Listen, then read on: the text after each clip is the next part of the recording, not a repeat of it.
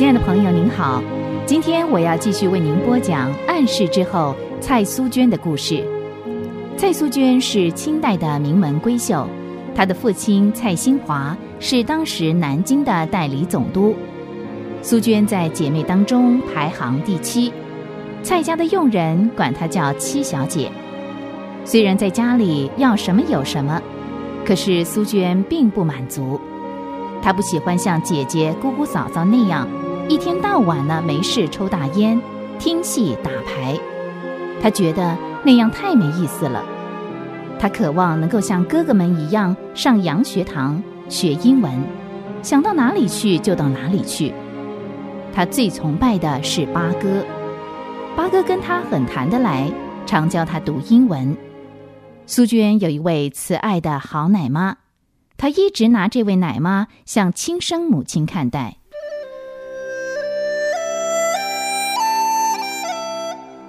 今天太阳快平息了，这时候蔡家的佣人都忙着他们个人分内的事，几个少爷小姐们也各自在房间里做他们高兴做的事，所以偌大的房间显得好静。门的右边八仙桌后面。挂了一幅对联，上面写着“福如东海，寿比南山”，一笔一画毫不含糊，就像蔡家的主人做事的态度一样，一丝不苟。在当时，清朝的官员当中，可以称得上是一位清廉公正、勤奋的好官员。像现在都已经黄昏了，他还放不下手边的公事。难怪蔡夫人又要嘀咕了。唉，太阳都快下山了，老爷还不回来，他那么劳累怎么成呢？是啊，老爷也太认真了，每次都忙到太阳下山才回来。哎，这年头有几个做官的像他这样啊？哎，双喜啊，你别说了，快把这个客厅整理整理吧。哦，是，太太，您要不要先抽两口啊？不了。老爷快回来了，我有些事得跟他商量。现在不好好想，待会儿大麻一抽，又什么事都记不得了。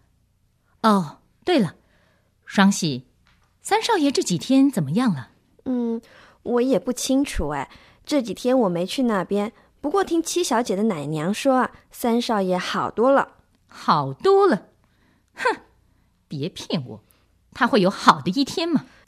真的。自从那次他骗了银楼的三对金镯子，老爷拿着大刀说要杀他以后，我们都觉得他变了好多了呢。说到三爷，蔡夫人的脸上就浮起一层忧虑的阴影。这孩子从小就喜欢闹事，看太太半天不说话，双喜就越说越起劲儿。那天啊，想起来还真可怕呢。我第一次看到老爷发那么大的脾气，他拿起大刀追着三少爷，眼看着就要抓住三少爷的辫子砍下去了。真多亏夫人您眼明手快啊，抓住老爷的手，要不然真不知道闹出什么样的事来了呢。其实我们也看得出来，老爷不会真的杀了三少爷，他不过是吓唬吓唬他罢了。嗯，不过夫人呐，我说了您可别生气啊。事后，我们下人都说，老爷实在早就该管管三少爷了呢。唉，这我也知道。可是，双喜啊，你跟了我这么多年了，也不是不知道我的苦处。三少爷是前房生的，我不便管他太严，免得惹人说闲话。老爷又一身是事，在外面衙门的事情都忙不完。家里头的事情怎么能够让他再多操心呢？所以我都尽量的把这些事瞒住他。那一天，要不是银楼的伙计上门来要钱，正好老爷在家，我也不会让他晓得这件事的。太太，您就是这样的好心肠，才苦了自己呢。其实您的事情也不会少过老爷的。这样，这么一大家子，上上下下、里里外外，样样都靠您料理。哎呦，真是我们乡下整条村子都没有您家的院子这么大，也没那么多人呐。双喜就是会说话，说的苏娟母亲脸上的愁容一扫而光。说真的，亏他母亲这么贤明能干，要不然这么复杂的大家庭，真不晓得又会发生什么样可怕的事。有钱是好，但是有钱人家也有许多见不得人的黑暗事。儿子不学好，吃喝嫖赌样样来。苏娟的三哥就是这样一个叫人头疼的浪子，爱挥霍，爱惹事。谁不小心说话触犯了他，就有苦头吃。他常把下人打得半死，所以蔡家的下人总是躲得远远的。这些事，叫已经能够懂事的苏娟看在眼里，闷在心里。虽然她像温室里的玫瑰一样被宠、被细心的照顾，可是当她能够分辨善恶的时候，她已经开始有了十六岁不该有的烦恼。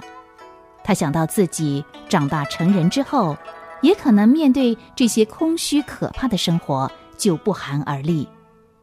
这也促使他一味的想离家进洋学堂。他想逃避这个家，逃避这些令人烦心的地方。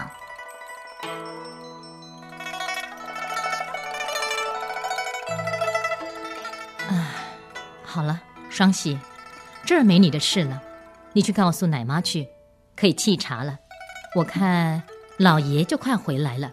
哦，对了，还有把老高叫来，我有事要问他。哦，是的。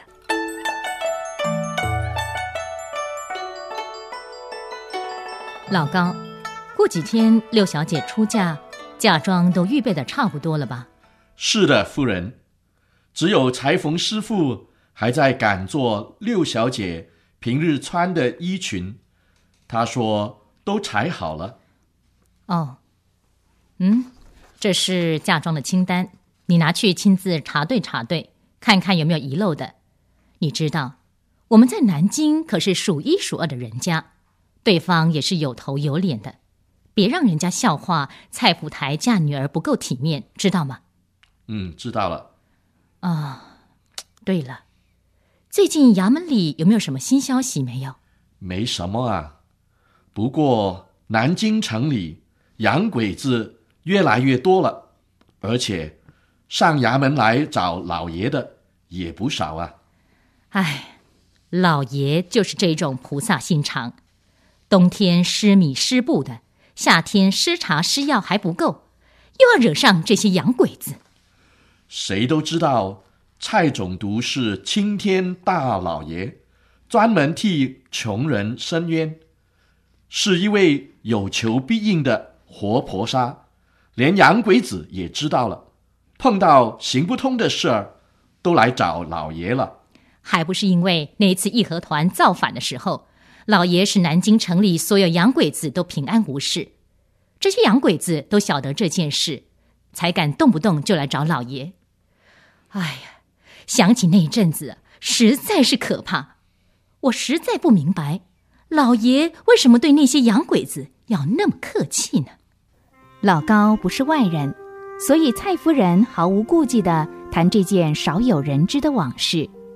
当义和团作乱的时候，慈禧太后下令要每一个地方官杀尽管区内所有的外国人。当时蔡总督接到这样的命令的时候，觉得慈禧太后做事太残忍，他决定抗命。在圣旨上的一句话，杀尽所有的外国人，改为保护所有的外国人，这是非常危险的事。这件事若被发现，他们全家会满门抄斩的。所以蔡总督把命令改了以后，就回家吩咐妻子，准备随时全家逃命。听得蔡夫人哭了好几天。结果南京城所有的外国人，包括商人。宣教士都平安无事的逃过了那一场可怕的浩劫，而蔡总督一家也没有遭到灭门之苦，因为慈禧太后一直没有发现这件事。而不久，八国联军也攻占了北京城，弄得慈禧太后自己也被迫逃亡。蔡夫人正和老高谈这件事的时候，苏娟的奶妈送来了两碗刚沏好的茶。他一边走一边想：“唉，苏娟这个孩子啊，要我跟他娘提进洋学堂的事，不晓得行得通行不通啊！唉，这个孩子，什么事不好学，偏偏要学洋鬼子的话，什么不乐不乐的，好像放鞭炮似的，难听死了。女孩家学这玩意干什么呢？